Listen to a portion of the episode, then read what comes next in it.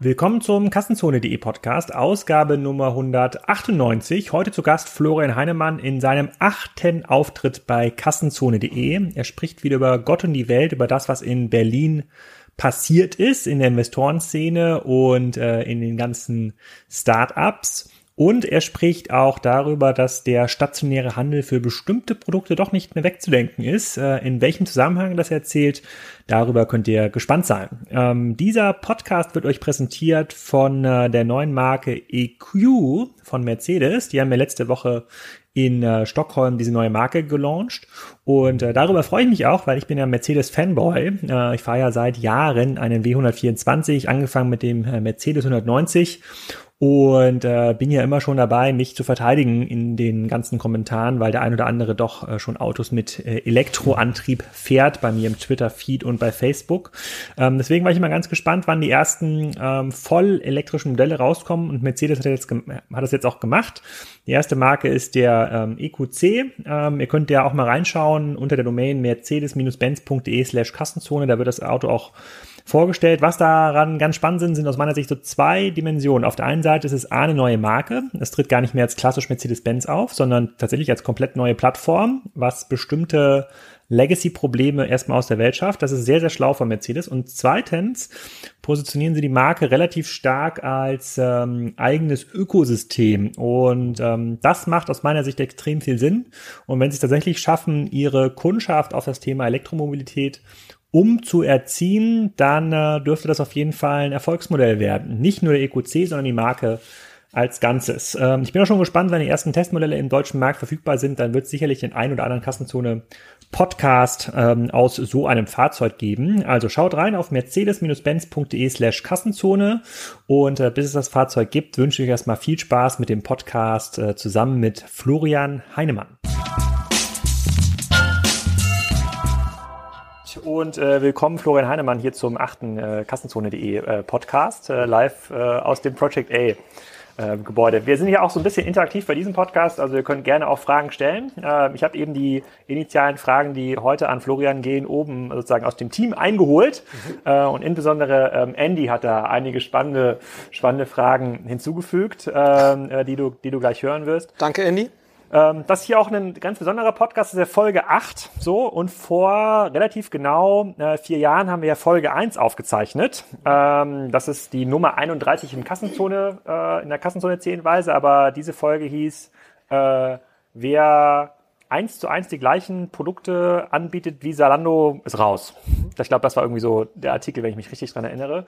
Und nach dem Podcast saßen wir ähm, zusammen und hatten darüber gesprochen, sozusagen, was macht eigentlich unser E-Tribes-Business und wie geht ihr so technologisch an den Markt. Und aus dem Gespräch danach ist Spriker tatsächlich entstanden. So, wenn man, wenn man da wirklich mal zurück, äh, äh, ähm, zurückdenkt, das ist jetzt ungefähr vier Jahre her. Mhm. Wer weiß, was aus Folge 8 äh, entsteht hier im Nachgang. Äh, da kann auch eine ganze Menge, äh, eine ganze Menge entstehen. Ähm, dadurch, dass es ja ein Podcast ist, ihr wahrscheinlich alle Florian äh, ähm, schon kennt, aber viele Hörer äh, vielleicht noch nicht, musst du trotzdem wieder äh, ganz kurz sagen, ähm, was Project A gerade macht äh, und was so ganz kurz der Background ist. Ja. ja, Florian Heinemann, 42 Jahre alt, verheiratet, vier Kinder.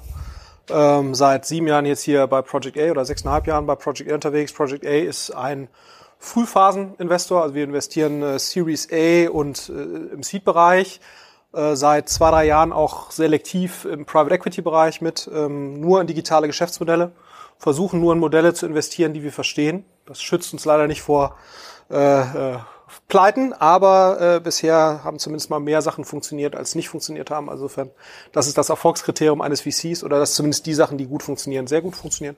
Das sieht äh, eigentlich so auch ganz gut so aus. Wir sind hier ein relativ großes Team, fast 100 Leute oder ein bisschen mehr sogar mittlerweile, äh, von denen ungefähr 10, 12 Investments machen und der Rest die äh, Ventures, in die wir investieren, ähm, operativ supported. 260 Millionen Euro haben wir jetzt mittlerweile an der Management, sind gerade dabei, den nächsten Fonds aufzulegen. Äh, das soll so zum Ende des Jahres hoffentlich durch sein. Ja, das zu Project A. Und ich kümmere mich hier um vielleicht Marketing, Business Intelligence, CRM äh, aber eben auch relativ viel um die Betreuung unserer Investoren. Das war früher, wusste ich das nicht, das war eigentlich ganz angenehm bei Rocket. Da kam das Geld immer aus der Steckdose von Olli Samwer. Äh, das ist jetzt hier ein bisschen anders, also da kümmere ich mich auch drum, aber immer noch relativ operativ. Ihr könnt auch nachher gleich Fragen stellen. Ihr könnt euch schon mal überlegen, wenn ich nachher in die Runde frage, habt ihr Fragen an Florian Hannemann und jeder nach unten guckt, das könnt, diesen Moment könnt ihr euch ersparen, indem ihr jetzt nachdenkt, was ihr Florian schon immer fragen wollt. Ähm, vielleicht nochmal ganz kurz zum, äh, zum Fokus. Ihr habt ja angefangen 2012 genau. tatsächlich mit E-Commerce. Also ähm, da gab es sowas wie Tirendo, NU3, Contorion mhm. ähm, und ja auch der Technologie, die wir dann später in Spriker überführt haben. Wo ist der Fokus heute? Also wir haben jetzt keinen reinen Fokus mehr äh, in, in, in dem Sinne, dass wir jetzt äh, sozusagen nur in eine Art von Geschäftsmodellen investieren, sondern es hat sich ein bisschen breiter aufgefächert. Ähm, auch äh, das, das Problem oder eine Eigenschaft von Venture Capital ist eben auch, dass Timing sehr, sehr relevant ist. Also sozusagen, bist du, sitzt du gerade auf dem richtigen Themenfeld, ähm, was, was dann eben in ein paar Jahren Exits produzieren wird. Und, und äh, da nur auf einen Bereich zu setzen, nur PropTech oder so oder nur Fintech, halte ich für sehr gefährlich, weil wenn du gerade out of fashion bist mit deinem Bereich, dann kannst du eigentlich nicht besonders viel machen. Also wenn man sich gerade E-Commerce-Modelle anguckt, die sind gerade einfach out of fashion äh, und dann kriegst du halt weniger Geld von Co-Investoren, hast Probleme, Exit zu erzielen. Das mag sich auch mal irgendwann wieder ändern, wobei bei E-Commerce bin ich mir nicht sicher, ob sich das wieder ändert. Aber theoretisch schon und deswegen setzen wir auf mehrere Felder. Das ist gerade bei uns, äh, wir nennen es Enabling Technologies. Das sind sozusagen Technologien, die Spielern in der Plattformökonomie helfen sollen, besseren Job zu machen. Das wäre sowas wie Spriker theoretisch. Das wäre auch sowas wie jetzt Marketingtechnologie, äh, wenn es darum geht, mit Kundendaten irgendwas Intelligenteres zu machen, weil eine These in der Plattformökonomie ist ja, direkte Kundenbeziehungen sind eigentlich der einzige Weg, um in einer Amazonifizierten äh, Welt zu überleben. Äh, das heißt, äh, wir versuchen eben in Technologien zu investieren, die Advertiser oder Spieler dabei enablen, direktere, bessere, aktivere Kundenbeziehungen zu haben. Äh, Digital Health ist ein Bereich, wo wir angefangen haben, vor drei Jahren zu investieren, zwei Jahren zu investieren da hatten wir zu dem Zeitpunkt nicht so wahnsinnig viel Ahnung von, aber das hat eigentlich ganz gut funktioniert und dann bauen wir dann so über die Zeit Kompetenz auf äh, in dem Bereich, haben da drei Investments gemacht und wir haben angefangen jetzt industrienäher zu investieren, weil wir eben glauben, dass äh, Industrie sozusagen eine der letzten Bastionen, die wir hier in Deutschland haben. Äh, und da haben wir eine realistische Chance, vermutlich mal, dass Digitalunternehmen, die in dem Bereich unterwegs sind, also Enabling Technologien im industrienahen Bereich, dass da vielleicht die bestimmten Spieler eben aus Deutschland kommen äh, oder aus Europa kommen und da wollen wir dabei sein. Äh, und da tasten wir uns so langsam vor, bauen da Kompetenz auf. Ähm, haben ein bisschen was im Travel-Bereich gemacht, ähm, aber letztendlich kann man weiterhin sagen, ungefähr die Hälfte endkonsumentennahe Geschäfte, die Hälfte B2B-Geschäfte, das so ganz grob und investieren innerhalb von Europa. Ja okay, ähm, oben aus dem ähm, Office oder wenn man von außen auf Berlin schaut, dann ist ja Berlin so die Startup-Hauptstadt geworden. Nicht nur in Deutschland, vielleicht sogar mittlerweile in, in Europa. Sozusagen es boomt irgendwie alles ähm, und Unternehmen, die ihren Sitz noch nicht in Berlin haben, versuchen zumindest ihre Acceleratoren in Berlin anzusiedeln. Ähm, jetzt kam aber oben aus dem Office die Frage, na ja, es gibt jetzt auch hier und da mal wieder Pleiten, wie so ein Davanda oder so ein 99 Shares, also auch Unternehmen, die mit dem E-Commerce-Background gestartet sind. Ähm, kommt das nicht an irgendeine Grenze? Also gibt es ja auch in Berlin so manchmal das Gefühl, so richtig rosig ist es auch nicht, äh, auch wenn relativ viel Geld reingespült wird, oder nimmst du das gar nicht so wahr? Nee, also nehme ich, nehme ich nicht so wahr. Ich glaube, man ist ja immer alles relativ, ne? Also ich glaube, wenn man jetzt äh, das mit 2007, 2008 vergleicht, ja, dann hat sich da hier eine Menge entwickelt und äh, es gibt ein bisschen mehr Venture, also deutlich mehr Venture Capital und so weiter, ist auch alles kompetitiver äh, geworden sicherlich und dadurch sind Bewertungen ein Stück weit hochgegangen und deswegen wird, wird sicherlich auch ein bisschen stärker in Modelle investiert, die, die vielleicht nicht überlebensfähig sind, ne? so, aber vom Grundsatz her, ich glaube, wenn man das hier noch alles mit äh, dem Silicon Valley vergleicht oder mit China, ist das hier alles ja noch Kindergarten. Ne? Also äh, insofern glaube ich, äh, dass wir hier an irgendeiner Grenze wären, äh, in irgendeiner Dimension, das, äh, das kann ich nicht äh, unterschreiben. Also wenn man ja eigentlich die andere Marktbeobachter sich anschaut, was ich in Klaus Hommels oder so, deren These ist ja eigentlich, wir haben noch viel zu wenig Geld und, und wir müssten eigentlich viel mehr Geld noch in diese Industrie, äh, in, in, in diesen Bereich pumpen. Wir bräuchten viel aktivere äh, Geldgeber und Akquisiteure auch aus der Industrie. Also in anderen Ländern ist das ja nochmal ganz anders. Ähm, äh, insofern Nee, also äh, und dass, dass Sachen nicht funktionieren, ist ja Teil von Venture Capital. Ne? Das ist, glaube ich, oder Teil von, von der Startup-Ökonomie äh, und sorgt ja eben auch dafür, dass sich eben eine Ökonomie relativ schnell wandelt. Also wenn man sich mittlerweile im, im, in den USA das anguckt, äh, je nachdem, welche Statistik man sich anguckt, sind 40 Prozent der Unternehmen im Standard Poor's Index, dass der Standard Poor's 500 Index sind, ähm, also die 500 größten börsennotierten Unternehmen sind wohl Venture Capital finanziert gewesen. So und wenn man sich jetzt mal den DAX, MDAX und Nasdaqs anguckt, äh, würde ich mal drauf wetten, ohne das jetzt nachgezählt zu haben, ist der Anteil deutlich, deutlich, deutlich geringer. Und, und, ähm, und, und wenn, wenn man dran glaubt, dass Wandlungsfähigkeit einer Wirtschaft tendenziell gut ist und Venture Capital zu einer Wandlungsfähigkeit der Wirtschaft beitragen kann, dann muss man sagen, gibt es da eigentlich noch viel zu wenig von. Und das Startup-Ökosystem, äh, ich glaube, hier gibt es irgendwie zweieinhalbtausend Startups in Berlin. Ich meine, es gibt manche äh, chinesische Acceleratoren, da gibt es 4000 Startups. Ne? So, also insofern, das ist, ähm, ich glaube, da sind wir, sind wir bei weitem nicht an der Grenze. Das ist eine Frage, die aus unserem ähm, HR-Bereich kam, weil das uns ganz viele Bewerber fragen, wie, was sind eigentlich die Ziele von den äh, Venture Capital finanzierten Unternehmen? Und dazu mhm. gehört ja Strike am Ende des Tages auch. Da müssen wir ja. mal sagen, na ja, wir haben halt äh, Investoren äh, in unserem, in unserem Shareholder-Pool, die müssen am Ende des Tages Geld, was ihnen von den LPs gegeben wird, zurückgeben. Ja. So, das ist natürlich für Bewerber immer eine schwierige Situation, weil die suchen ja schon nach so Jobs, wo man auch mal so drei, vier, fünf Jahre auf Perspektive äh, mhm. hinarbeiten kann. Wie, wie schaust du da drauf? Hat sich diese Haltedauer an Investitionen irgendwie verändert oder geht ihr da immer noch so rein und sagt, naja, nach fünf Jahren muss ich so ein Investment auch sagen drehen lassen? Ja, also die, die Haltedauer wird ja immer ein Stück weit bestimmt durch die Vorlaufzeiten. Und die Vorlaufzeiten im Venture Capital Bereich sind zehn bis zwölf Jahre. Das ist eigentlich normal. Und normalerweise investierst du drei, vier Jahre. Das heißt, die maximale Haltedauer eines Unternehmens, was du in Jahr vier einkaufst quasi, sind acht Jahre. Das lässt sich aber auch verlängern. Äh, das sind eigentlich die normalen Vorlaufzeiten. Das hat sich auch nicht großartig verändert. Ähm, wie schauen wir da drauf? Ich glaube, das ist äh, als Bewerber muss man sich, einem muss halt klar sein oder auch als Unternehmer, äh, auch als Unternehmer muss einem ja klar sein. In dem Moment, wenn man Venture Capital einwirbt von irgendwem, dann geht man ja einen impliziten Vertrag ein. Und der implizite Vertrag lautet, ich verpflichte mich zur Maximierung meines Wachstums.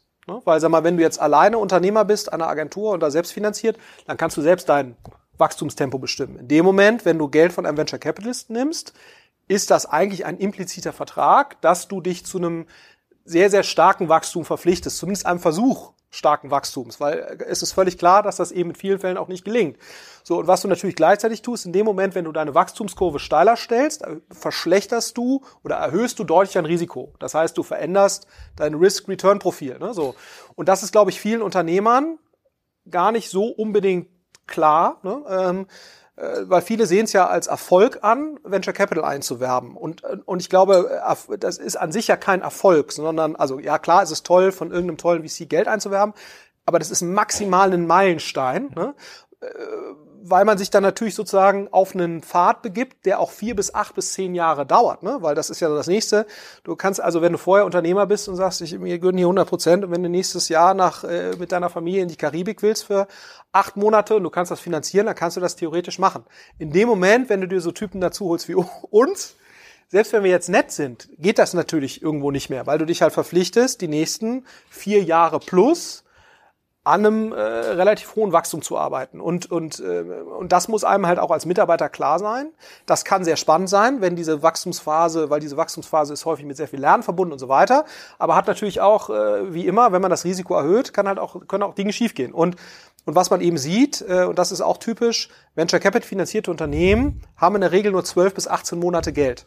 Das ist halt so, ne? Weil wenn du viel mehr Geld aufnimmst, dann verwässerst du als Unternehmer, ne? weil du gibst ja immer Geld an Venture Capital unter, äh, ab. Das heißt, länger als 12 bis 18 Monate haben die eigentlich alle kein Geld. Ne? So, und was, was man so gemeinhin ja nicht mitkriegt, aber was sozusagen, wir haben ja 50 Portfoliounternehmen und äh, da ist fünf, sechs, sieben Mal im Jahr ist die Situation, wo es dann heißt, oh scheiße, wir müssten eigentlich die Finanzierungsrunde durchhaben, haben wir aber nicht. Und nächsten Monat ist das Geld alle. Ne? So, und dann äh, ist sozusagen, geht das Spielchen los, weil du hast ja in der Regel auch nicht nur einen Investor, sondern du hast vier. So, und dann sagen drei, wir machen jetzt hier nochmal, wir finanzieren jetzt die nächsten Gehälter ne? und vielleicht auch noch vier Monate. Aber einer sagt, ich mach's nicht. So, und dann sagen alle, boah, jetzt musst du aber auch, sonst äh, machen wir ganz drakonische Terms da, da rein. Und das sind ja alles so Verhandlungen, die finden dann im Hintergrund statt und haben äh, einen sehr stark spieltheoretischen Charakter, wie sich dann so verhalten wird. Und das sind natürlich alles Dinge, die kriegt man vielleicht als Mitarbeiter nicht so mit, aber die Konsequenzen dessen natürlich dann gegebenenfalls schon. Ne? Und ich glaube, das muss jedem klar sein. Ähm, äh, ein Venture Capital finanziertes Unternehmen läuft halt immer 12 bis 18 Monate. Wenn sie mehr Geld hätten, würden sie so stark verwässern. Und da kann eben auch was schiefgehen. Ich glaube, damit muss man sich, muss man sich anfreunden. Auf der anderen Seite, glaube ich, kann man ja jedem nur sagen, äh, äh, ich kann mich ja noch erinnern, so irgendwie als meine, als ich, als ich zehn war oder was, äh, da war es ja eher ein Arbeitgebermarkt. Ne? Also ich meine, da warst du als Arbeitnehmer froh, wenn du einen Job hattest. Mittlerweile, jeder, der hier im Digitalbereich unterwegs ist, der leidet ja keine Not, ne? Also wenn er jetzt irgendwie seinen Job verliert, äh, sondern äh, wenn jetzt irgendwelche Leute von Zalando gekündigt werden, äh, dann dauert das irgendwie äh, drei Wochen, äh, dann sitzen die woanders, wenn wenn die das möchten. Ne? So, also insofern glaube ich, ist der, die, der existenzielle Druck, es fühlt sich jetzt vielleicht nicht so gut an, wenn das eigene Unternehmen pleite geht, aber dahinter verbirgt sich ja häufig keine existenzielle Not mehr. Und das war ja, war ja mal anders. Aber klar, damit muss man natürlich, muss, muss man klarkommen. Und das, und deswegen, ich sage immer, Venture Capital ist nicht gut oder schlecht. Es ist halt nur äh, passend oder unpassend, sowohl für den Unternehmer als auch für den Arbeitnehmer, der dann eben in so ein Umfeld reingeht. Und ich glaube, das muss einfach nur jedem, jedem klar sein. Ne? Und ich habe mittlerweile halt, ähm, weil ich das jetzt schon ein bisschen länger mache, ich weiß, es gibt immer irgendwie eine Lösung. Ne? Also äh, äh für jedes Unternehmen findet sich dann doch irgendwie immer was. So, aber da muss man natürlich ein gewisses äh, ob jetzt Gottvertrauen oder was auch immer haben, dass das halt so ist. Und das habe ich eben mittlerweile, aber das hat man natürlich nicht, wenn man da gerade anfängt. Okay, ich habe mir schon mal gemerkt, dass ich meiner Frau nachher nochmal schreiben muss, dass wir die acht Wochen Malediven dieses Jahr nicht, nicht wahrnehmen. Ja, zumindest musst du gucken, können. dass ja. äh, keiner merkt. ja. ja? Genau. So. Ähm, haben sich denn in den letzten sechs Jahren, in denen du das intensiv machst, äh, eigentlich machst du es ja noch ein bisschen länger, weil du bei Rocket ja auch schon viel an Gründungen beteiligt bist, haben sich denn die Gründertypen verändert? Also die Leute, die jetzt ausgründen? Ja, schon. Also ich glaube, was du eben siehst, man, es gibt gar vor kurzem eine Studie, ist eigentlich ganz spannend, äh, dass im Silicon Valley der durchschnittliche Gründer mittlerweile so knapp mein Alter hat, also so eher so um die 40 ist. Ist eigentlich ganz spannend, weil man denkt ja immer so, das ist der Mark Zuckerberg 25, ähm, schläft im Büro und so. Ähm, und das ähm, ist, ist nicht so. Und das äh, ist eben auch, nehmen wir hier auch wahr, du hast deutlich mehr erfahrenere Gründer, du hast deutlich mehr anspruchsvollere Geschäftsmodelle. Ich glaube, es ist auch so, der Shop, der irgendwie was ich äh, äh, Sandalen verkauft oder was auch immer, das äh, die Komplexität der Geschäftsmodelle nimmt zu und ich glaube die Produktlastigkeit, also der der Fokus auf Produkt nimmt zu und das äh, verändert verändert natürlich auch den Gründertypus, also technischere Leute, etwas erfahrenere Leute und ich finde es eigentlich ganz gut, muss mhm. man sagen. Also es hat sich schon äh, hat sich schon geändert und und ähm, und ich glaube, du hast auch weniger so diese Leute, was du schon ja relativ viel auch hattest. Vier Jahre McKinsey denken jetzt irgendwie, boah, äh, jetzt kann ich hier irgendwie schnell Geld verdienen ähm, und, und irgendwie mein Startup gründen. Das geht natürlich, ging natürlich jetzt auch wieder so im ICO oder mit Krypto oder so. Also get rich quick. Das geht natürlich an, aber ich glaube, so ein Startup ist jetzt nicht der Weg, um schnell reich zu werden. Ähm, also das kann passieren, so, aber die Wahrscheinlichkeit, dass das passiert, ist, ist nicht so wahnsinnig hoch. Also das muss man eben auch sagen. Und ich glaube, das realisieren Leute, äh, dass man schon eine sehr starke inhaltliche Überzeugung eigentlich braucht, um ein erfolgreiches Unternehmen äh, zu machen. Und ich glaube, die reine finanzielle Motivation, da ist es vermutlich heute immer noch besser, äh, Investmentbanker zu werden oder eben rechtzeitig auf sowas wie Krypto zu setzen oder so. Das, da geht das halt. Ähm, aber ich glaube, ein Startup ist, glaube ich, mittlerweile den meisten Leuten klar, wenn man nicht wahnsinnig viel Glück hat, sind das eben sechs bis zehn, zwölf Jahre äh, sehr harte Arbeit mit einer nicht so wahnsinnig hohen Erfolgschance. Ne? Und ich meine, ich sehe ja, was Leute wirklich verdienen. Also ich habe ja bei, bei, über die Zeit jetzt relativ, dadurch, dass ich viele Business Angel Investments gemacht habe und jetzt eben auch durch Project A, sehe ich ja, was bei Gründern dann wirklich am Ende ankommt. Ähm, und das ist immer deutlich weniger, als man das so denkt, weil halt viele Investoren was kriegen, Liquidationspräferenzen, die Preise sind häufig viel geringer als das, was in der Presse kolportiert wird und so weiter. Also die Gründer, die wirklich richtig, richtig viel Geld verdienen oder verdient haben, auch in Berlin, das, das sind maximal 50 Leute. Ne? Ähm, und äh, bisher. Und das ändert sich, aber es, wir sind immer noch nicht an diesem Punkt, wo du halt dann irgendwie die äh, Teamassistentin bei Snapchat, die jetzt ein 3 Millionen Dollar Haus im Silicon Valley kauft. Also das, äh, äh, so weit sind wir halt noch nicht. Hat sie das? Es gibt äh, immer wieder äh, solche ja. Stories, wo du halt. Ähm, war jetzt metaphorisch. Ja. Okay, gut, habe ich verstanden. Aber es, da schließt sich direkt die nächste Frage an. Die kam auch von äh, oben, die ich mir ausgedacht. Ähm, hast du in den letzten zwölf Monaten ein ähm, ein einziges sinnvolles Blockchain-Geschäftsmodell gesehen? Weil ihr werdet ja wahrscheinlich Bauern gepitcht worden sein in den letzten zwölf Monaten, was dieses Thema angeht. Jetzt sag mal ehrlich. Schon, ja. Ähm, schon. Das, äh, die Frage ist dann eben, also sinnvoll schon. Ne? Also zum Beispiel so diese Ansätze, Immobilientransaktionen hm. in Smart Contracts zu packen und dadurch die Transaktionskosten zu senken. Das finde ich zum Beispiel schon sehr sinnvoll. Die Frage ist nur, wie realitätsnah ist das? Ne? Weil sag mal, solange Immobilientransaktionen notariatspflichtig sind, ne, und äh, ich glaube, die Notare äh, werden eine Menge dafür tun, ja, dass, äh, dass das eben so bleibt. Ähm, das ist ein deutsches Phänomen. Genau, also in anderen Ländern mag das eben anders sein. Ne? So, und äh, da sind ja andere Länder sicherlich fortschrittlicher. Also insofern, sowas zum Beispiel finde ich sehr, sehr sinnvoll. Aber das stimmt schon. Es ist gerade im, im, im äh, Blockchain jetzt vielleicht noch weniger, aber gerade so diese Sachen, die jetzt ein ICO machen oder sowas, da ist die Wahrscheinlichkeit, da was Gutes zu finden oder was Substanzielles zu finden, schon leider nicht so besonders hoch. Und das ist echt schade, weil ich glaube, die Blockchain an sich hat schon eine hohe Relevanz und auch Substanz. Und wir haben auch einige Startups, die jetzt auf der technischen Infrastrukturseite damit arbeiten, also zum Beispiel so ein World Remit, die machen Remittance Payments, ne? also eine Art Disruption von Western Union. Für die macht das natürlich total Sinn, äh, Blockchain-basiert Transaktionen zu enablen. So. Also insofern, ich glaube, die Blockchain-Technologie, also oder wie, wie ich ja gelernt habe, es das heißt ja nicht Blockchain, sondern Distributed Ledger. Ja, also die Technologie an sich äh, hat sicherlich ein großes Potenzial. Um ICOs machen wir einen großen Bogen, ähm, weil selbst wenn das Ding eine, eine gewisse Substanz hätte, ich glaube, die, die Suchkosten, substanzielle ICOs zu finden, sind erheblich. Ähm, und selbst wenn du was Substanzielles findest, das Problem ist einfach, wenn 90 Prozent nicht substanziell ist oder 80, dann gerätst du natürlich auch direkt in so einen Reputationsstrudel. Ne? Deswegen äh, würden wir eigentlich allen, raten wir eigentlich immer allen unseren Startups, wenn es keine, wenn es nicht alternativenlos ist. Das ist ja auch, ehe du jetzt pleite gehst, kannst du auch sagen, mach ich versuche ich nochmal ein ICO. Wir sagen ja auch unsere Startups, es, es nicht funktioniert, machst, versuchst halt nochmal ein Crowdfunding. Ne? Das hat für mich so die ähnliche, ähnliche Kategorie. Ähm, aber das ist natürlich nicht die, ist natürlich nicht die First Best Choice. Ja. Und auch da muss ich jetzt Crowdfunding, ich jetzt einen auf den Deckel kriege, dass ich Crowdfunding diskreditiere. Zu Recht. Zu Recht. Nein, es kann ja durchaus Sinn machen, muss man eben auch sagen. Zum Beispiel, wenn du jetzt sagst, du hast, äh, das ist für mich allerdings jetzt, also wenn du sagst Crowd Equity Funding, bin ich eher skeptisch. Wenn du sowas hast wie Vorfinanzierung eines Produkts ne, äh, auf Kickstarter, also dann ist das für mich aber eher eine R&D-Vorfinanzierung oder Produktionsvorfinanzierung als jetzt ein Crowd Equity Funding. Also mein, meine Kritik bezog sich primär okay. auf Crowd Equity Funding. Ja äh, Crowd-basiertes R&D oder Produktionsvorfinanzieren, dem kann ich durchaus was abgewinnen, weil es natürlich auch einen gewissen Marketing-Effekt hat und so weiter. Das ist, glaube ich, schon okay. Ne? Ich glaube jetzt, äh, dass die Crowd, äh, ähm, also ich finde immer, da finde ich immer den äh, Vergleich meines Partners äh, Uwe Horstmann immer sehr gut.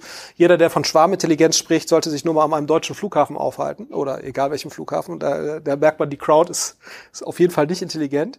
So ähm, äh, und ich glaube, dass jetzt die Crowd ähm, überlegene Investmententscheidungen trifft, auf einer unzureichenden Informationsbasis und nichts anderes äh, ne, ist das ja, das würde mich sehr wundern, wenn das funktioniert. Ne? Also wer sich nur Venture Capital Renditen anguckt, die, die wachsen jetzt auch nicht in den Himmel. Ne? Also du bist in Deutschland ein guter Venture Capital Fonds, wenn du 14, 15 Prozent Rendite erzielst, dann bist du guter Fonds. Ne? Da kann man jetzt sagen, ist viel Geld, aber überlegt mal, wenn du jetzt in Aktien anlegst, ne, auf einem 10, 20 Jahreshorizont, da bist du wahrscheinlich auch bei 6 bis 8 Prozent, je nachdem, welche Indizes du da auswählst. Und bis jeden Tag kannst du da rein raus. Ne? Venture Capital 10 Jahre drin. Das heißt, unter 14, 15 Prozent macht gar keinen Sinn. So, wenn jetzt, jetzt kann man natürlich sagen, okay, Venture Capitalisten alle bescheuert und so weiter. Da muss man natürlich auch sagen, wieso sollte jetzt die Crowd, ne, mit viel schlechterem Dealflow, viel schlechterem Judgment und so weiter eine bessere Rendite als 14, 15 Prozent erzielen.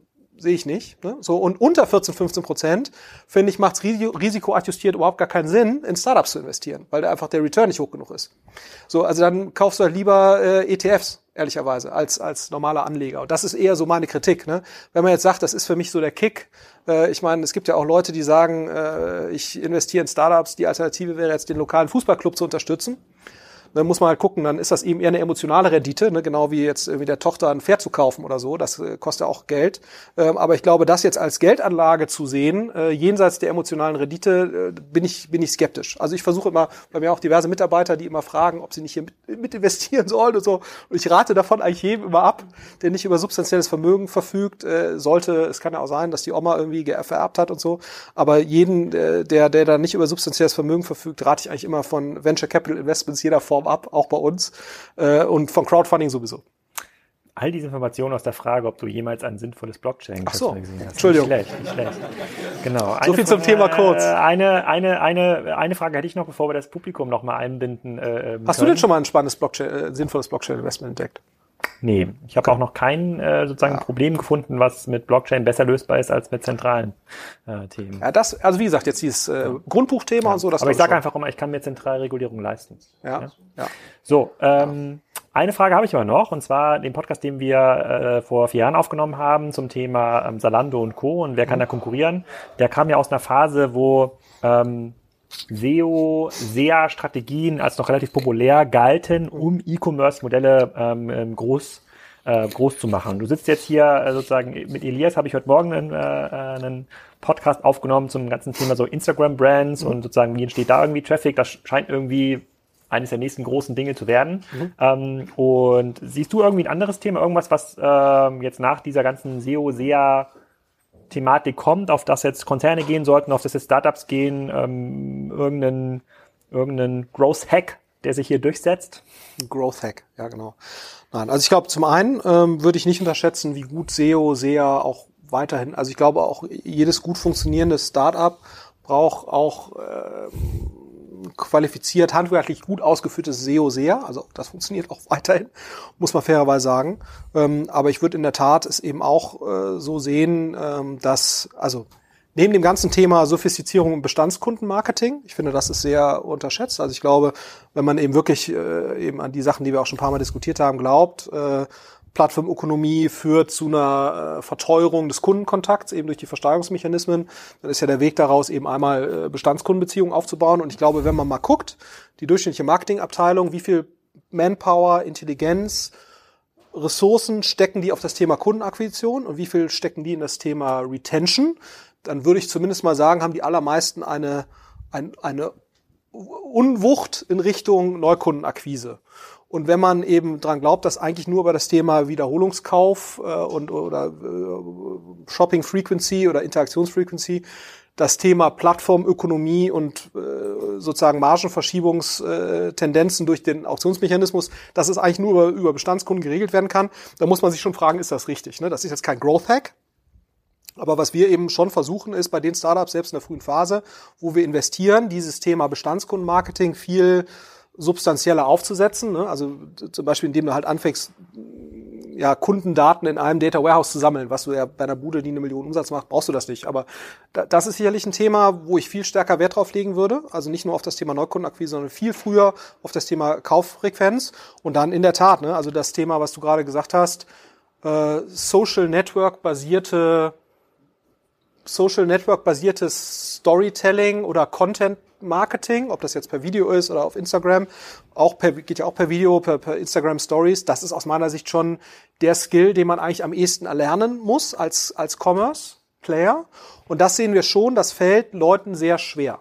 Weil das natürlich, also du hast ja, weiß nicht, ob ihr das auch so bemerkt, aber du hast ja schon, du hast ja immer eine Kern-DNA in einer Firma und auch eine Kern-DNA in irgendeiner Marketingabteilung. Das ist entweder eine sehr analytische SEO, sehr ähm, sehr datengetrieben und so weiter. Oder eben auf der Storytelling-Seite. Ne? Und, und das Problem ist eben, du brauchst ja dann letztendlich beides.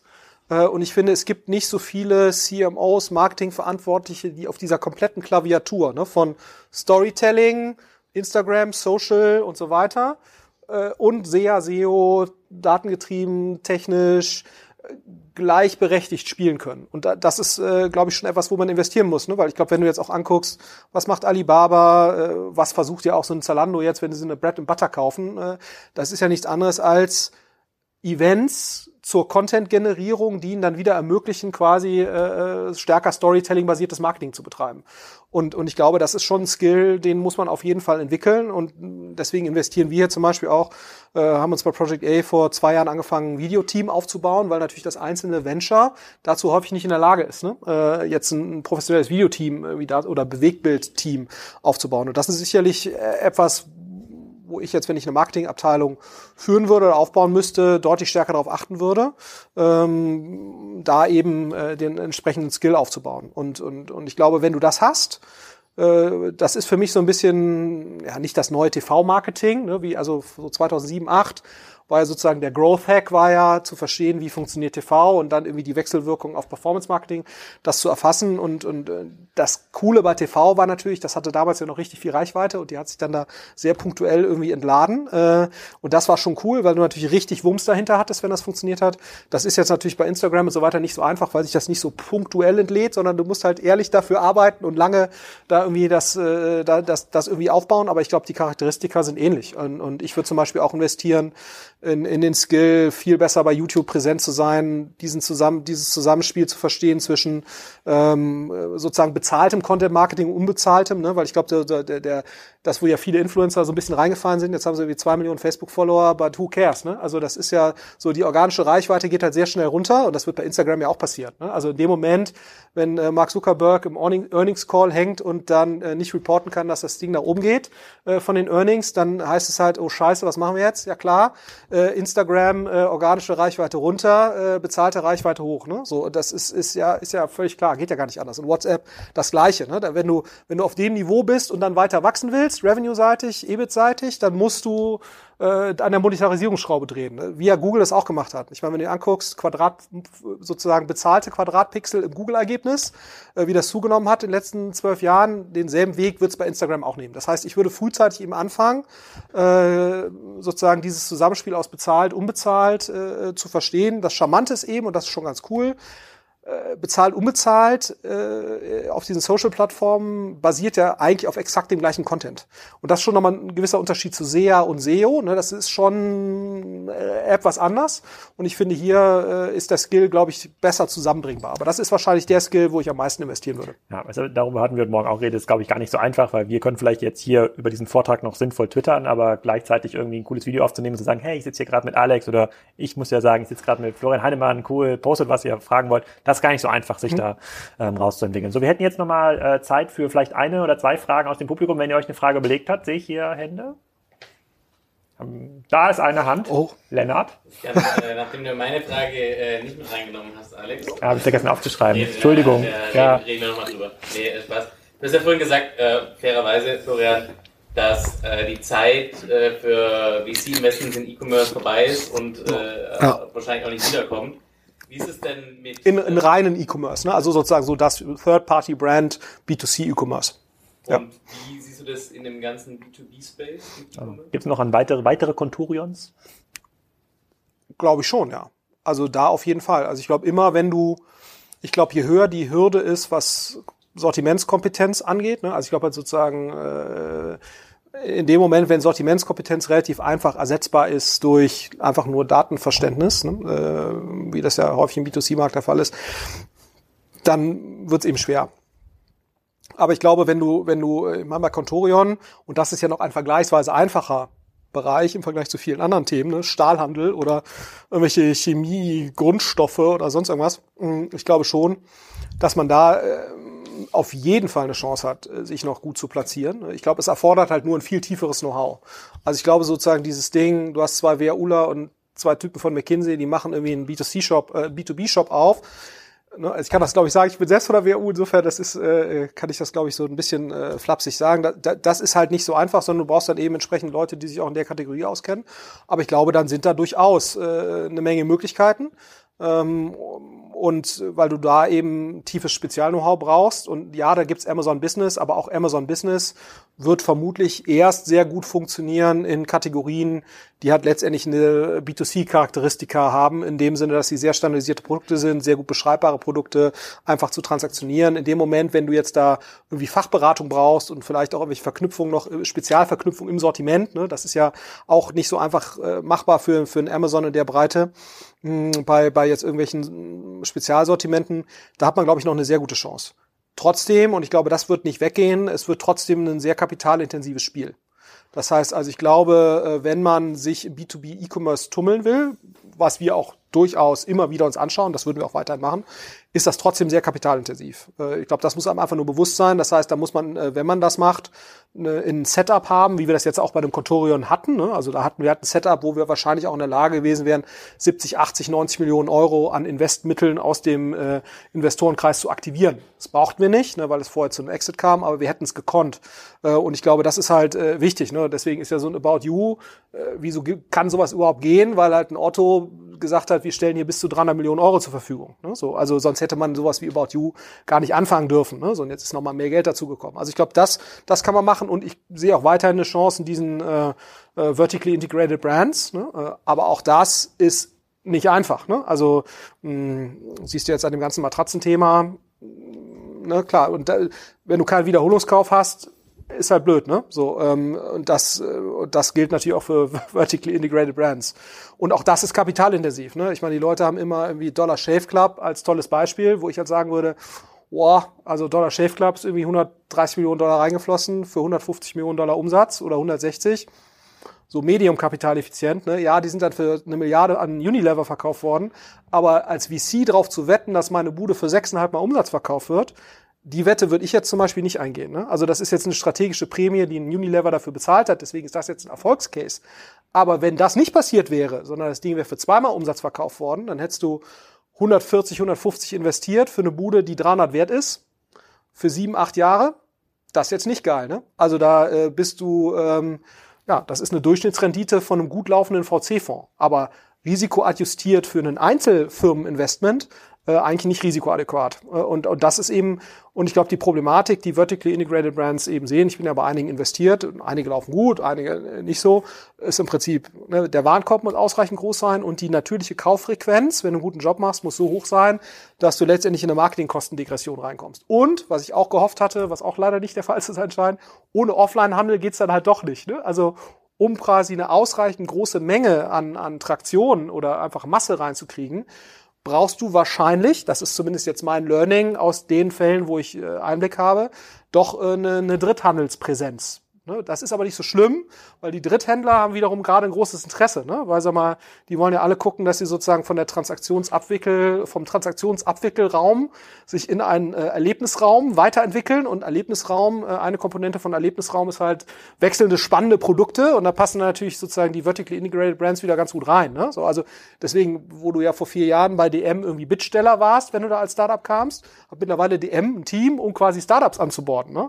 So, das gilt nicht nur irgendwie für Frank T Mehlens, Pumperxund, Ankerkraut oder sonst irgendwas, sondern äh, das ist sozusagen, du kannst als Startup da relativ entspannt, äh, haben die mittlerweile Interesse, da mit dir zusammenzuarbeiten. Und das ist eigentlich ganz, äh, das ist eigentlich ganz spannend. Und das war sicherlich anders. Insofern ist es nicht so unbedingt äh, was Schlimmes, dass du jetzt mit dem, mit dem Offline-Handel reden musst. Ja, da haben wir doch auf jeden Fall schon mal einen Titel für den Podcast gefunden. Ohne stationären Handel geht's nicht. Äh, da ja. gibt es sicherlich den einen oder anderen, der das freut in der, in der, Zuhörer, in der Zuhörerschaft. Genau, sozusagen im, äh, mit Blick auf die Zeit und äh, sozusagen Aline sozusagen guckt schon ganz böse. Ähm, die äh, ähm, gibt's sozusagen, gibt's hier kleinen, äh, genau, gibt's, äh, gibt's noch da gibt es noch einen letzten Teil, den wir jetzt quasi in einen neuen Podcast einbauen, und zwar sozusagen, damit wir eine Dokumentation haben der sozusagen Jugendsünden des Online-Marketings, ähm, habe ich dir jetzt hier einen äh, kurzen SEO-Textausschnitt äh, ähm, sozusagen rausgesucht, sozusagen eine, eine, Disziplin, die eigentlich so in der 2008er, 2009er Zeit entstanden ist, wo man ja jede Subkategorie auf Zalando mit, ist das entstanden. Ja, wo man ja jede Subkategorie mit SEO-Texten ausgestattet hat, sozusagen, du musst jetzt hier einen Absatz vorlesen und dann musst du erraten, wie viele Produkte gehören dazu und welcher Shop ähm, hat das hier. Du musst aber nicht alles lesen, du musst dir nur bis äh, hier bis, äh, bis Lassen einmal vorlesen. Hört euch doch mal an, sozusagen, wie dieser Shop für diese Produkte wirbt. Versch Soll ich das vorlesen? Ja. Verschönern Sie Ihre Räume mit ausgesuchten Wandtattoos. Wandtattoos sind noch relativ neu im Bereich der Wohngestaltung. Doch in kürzester Zeit konnten sie sich bereits enormer Beliebtheit erfreuen. Und das aus gutem Grund. Sie sind äußerst dekorativ und immer ein ganz besonderer Blickfang. Sie bringen Farbe in jedes Zimmer und sind dabei ganz leicht zu verarbeiten. Ob im Wohnzimmer, in der Küche, im Schlafzimmer, Kinderzimmer oder auch im Bad. Moderne Wandtattoos gibt es in vielen Ausführungen, die, die sich perf perfekt in jeden Raum integrieren lassen.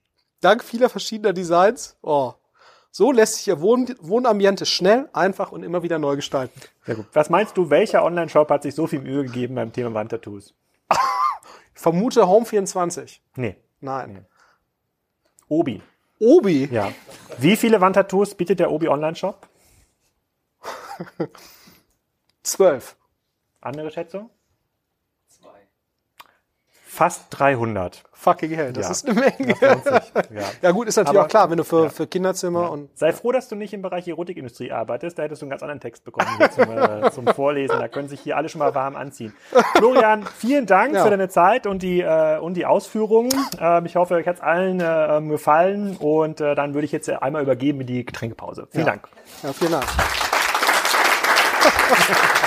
Ja, das war auf jeden Fall unterhaltsam und wir werden ganz sicher das Thema SEO-Texte vorlesen lassen von kassenzone.de Podcast-Gästen. Das wir fortsetzen. Die nächste Ausgabe wird euch erfreuen mit äh, Frederik Knaut von äh, Picknick. Das ist der deutsche Picknick-Gründer. Der erzählt so ein bisschen, was wirklich passiert und warum es nicht nur ein Modell ist, was kostenlos zu euch nach Hause liefert, sondern warum es auch noch das günstigste Modell ist. Ähm, ich bin mir sicher, dass dieses Unternehmen noch eine ganze Menge Wellen äh, schlägt und und wer Lust auf mehr bekommen hat, auf Flo Heinemann, auf Frank Thelen und Co., diese ganzen Diskussionen mal live zu sehen, der ist herzlich eingeladen, uns am Spriker-Stand diese Woche bei der Demexco zu besuchen. Am Mittwoch und am Donnerstag geht's da ziemlich rund. Euch auch eine schöne Woche.